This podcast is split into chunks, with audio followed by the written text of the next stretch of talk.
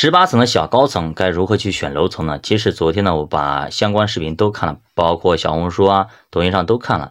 那么基本上属于三派啊。那么雷同的视频太多了，基本上都是抄袭同一个稿子，不同人念而已。那么其实对我们的帮助并没有那么大。我把所有的视频看完之后呢，大家。大概做了一个总结，那么这个作为用户来说还是比较实用的。我首先来看一下我是如何去选的啊。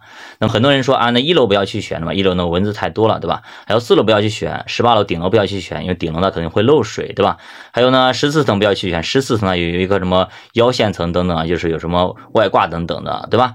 然后呢就是六楼以下不要去选，对吧？三分之二、三分之一以下的三六一十八嘛，三三六一八六十楼以下的，那么就不要去选。那六楼以下也就太低了，对吧？然后呢，又有人说了，那这个中间呢不要去选了，因为中间呢九楼到十十三层不要去选，因为那它是这个叫什么沉积层也好，就灰尘层也好，对吧？灰尘比较大，一个忌讳层啊，也不要去选，对吧？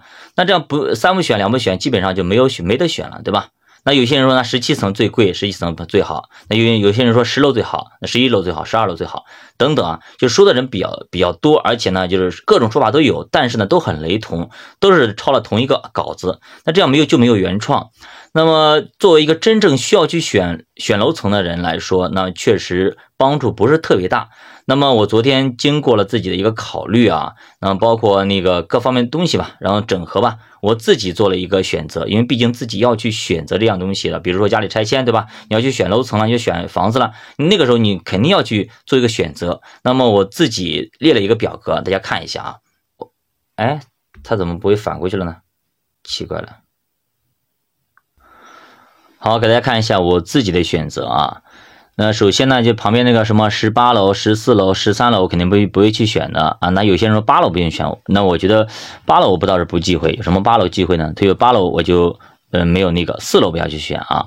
那这样的话呢，那六楼以下不要去选，我就没有选啊。然后的话，你看看我最后就是叉叉掉嘛，哒哒哒哒选了一下，那留下来一点呢就是七八九，然后十二十一，然后十五十六十七。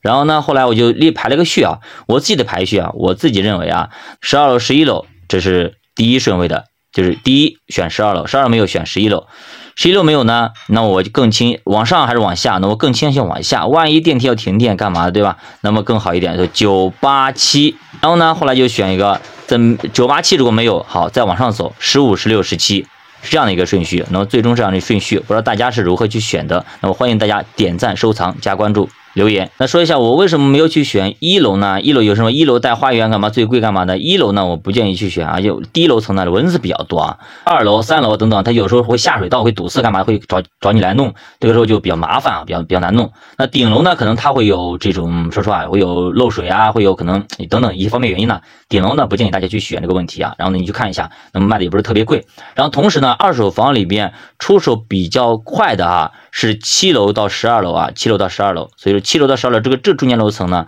那么为什么我排在前面？就是因为以后你万一要不住了要出手的话，第一个出手比较好卖，然后价格可能还卖的比较好，对吧？那么如果你新房你去买十七楼，那么买的是比较贵，但是你出手的时候，可能有些人可能不见不想去住那么高，对吧？这个时候你的价格可能就卖不上去啊，哎，这样就二手房的考虑，我们从保值增值方面考虑，那么中间楼层会比较好一些。